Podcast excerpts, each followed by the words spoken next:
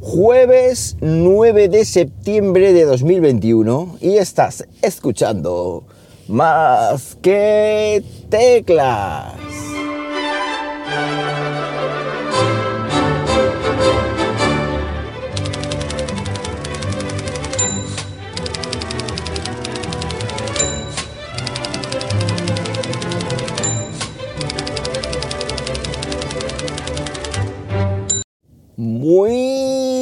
Días, las 7 y 53 de la mañana cuando estoy grabando esto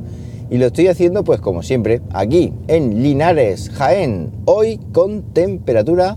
de 19 grados Celsius, eh, más fresquita, una mañana que ha amanecido nublado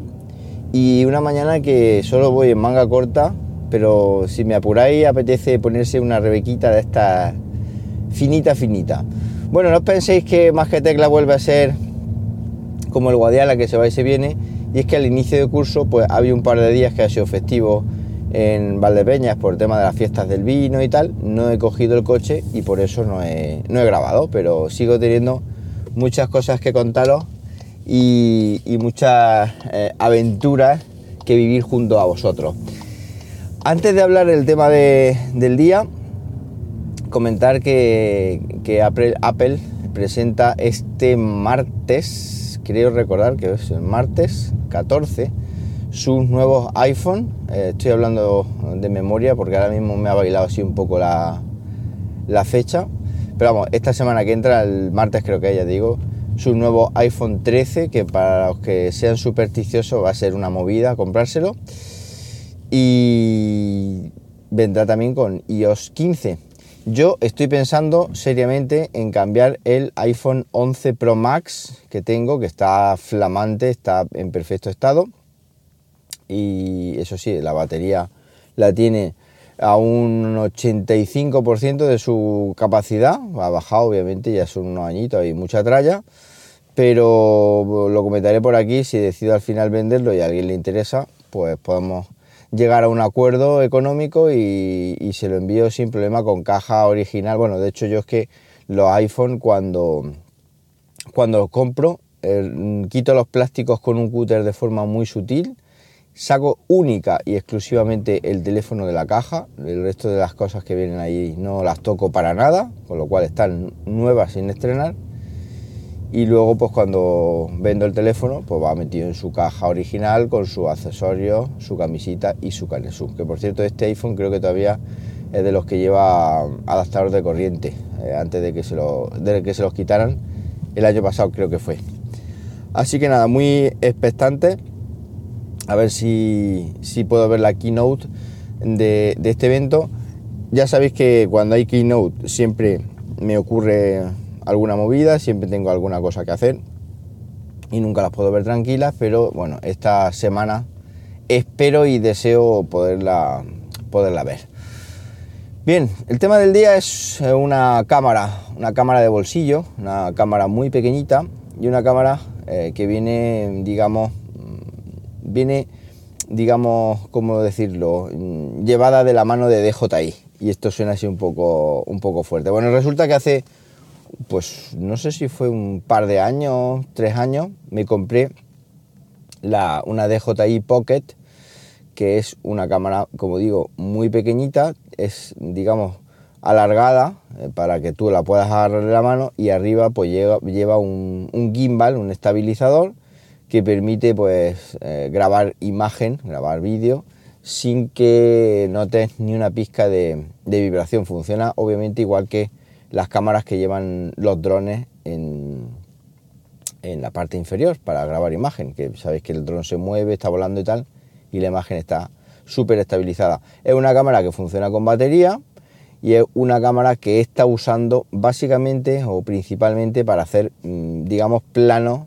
en el canal mm, de más que teclas. Porque es una cámara, no es una cámara de acción porque no se puede mojar,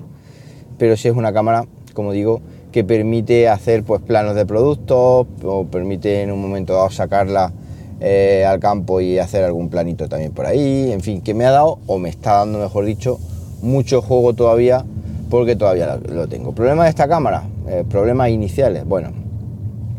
esta cámara, mm, lo suyo es moverla moverla con un joystick. Un joystick que en, mi caso vendían aparte, era como un accesorio con un clip que se engancha en la cámara y entonces te permite mover hacia arriba y hacia abajo, pero además no era un joystick, era un botón, o un botón, sí, un botón que tenía una posición vertical y horizontal, tenías que ponerla en vertical o horizontal, depende como quisieras, y luego darle al botón para grabar, es decir, un lío padre y una usabilidad muy regulera. Esa es una de las desventajas de esa cámara. Otra de las desventajas que tiene esta, esta cámara es que no tiene, por ejemplo, no tiene en la parte inferior una rosca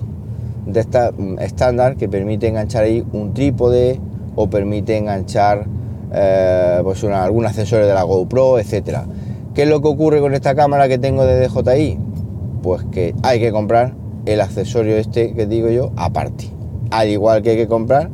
también el accesorio este que he comentado yo, que es una especie de,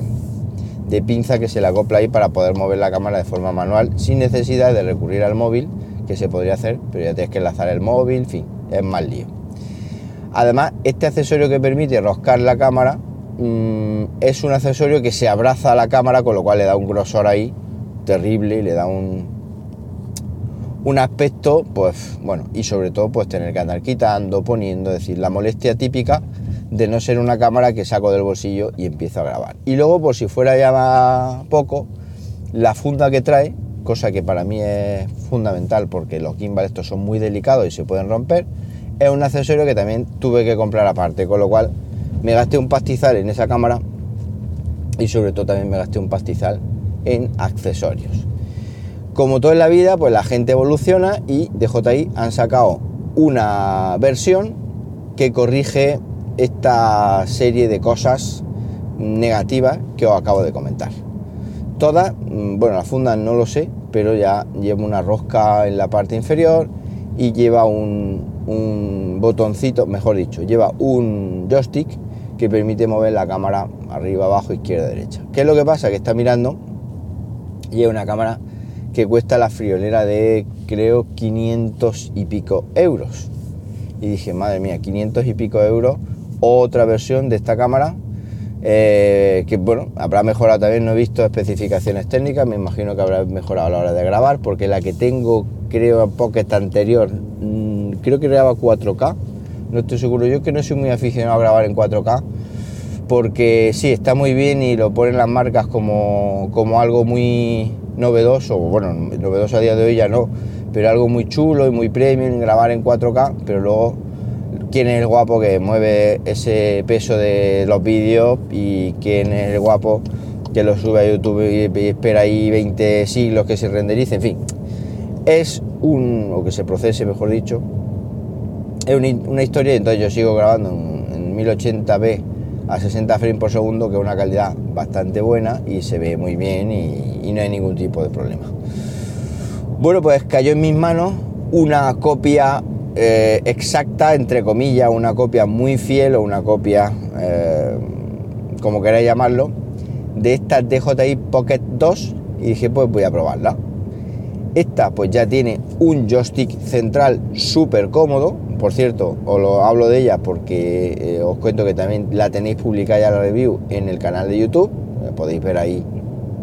cómo funciona y cómo es esta cámara, cómo graba vídeo y tal. La Feiju Pocket 2, de la marca Feiju, que tampoco conocía. Una cámara que tiene un joystick eh, central y puedes moverla y tiene un botoncito y es muy cómoda y aparte tiene la, típica rosca esta eh, como digo que la otra no tiene, para enganchar ahí un, trípode y aparte viene también con una funda que es una copia exacta también de la funda de la DJI, es decir, funciona muy bien, además trae un, un cordoncito que lo puedes enganchar a la cámara y enganchártelo en la muñeca por si acaso se te escapa, pues que no se pegue un talegazo y se rompa, en fin, que está, que está bastante, bastante bien no te tienes que comprar ni un accesorio. Es decir, esto es lo que tuvo que ser la Pocket anterior. Pero claro, Feiju Pocket 2, mm, no penséis que,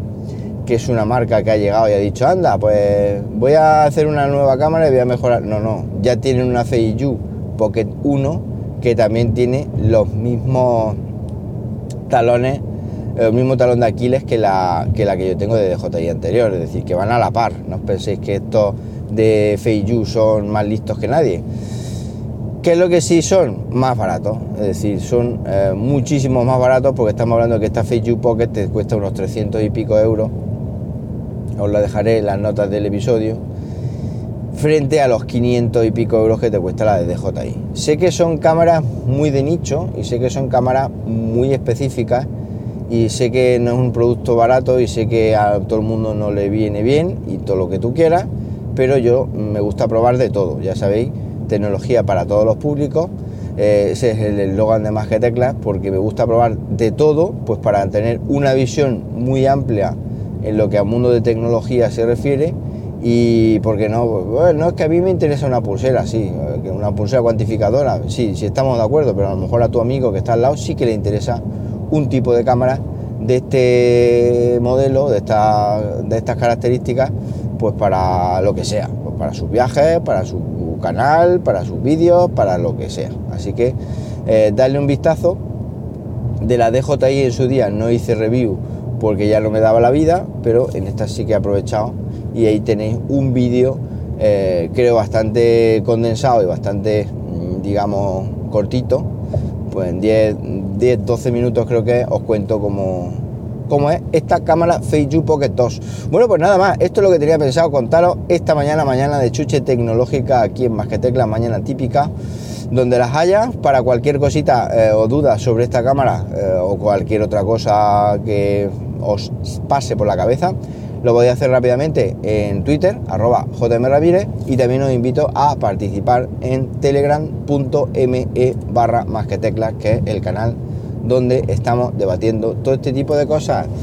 Que paséis un buenísimo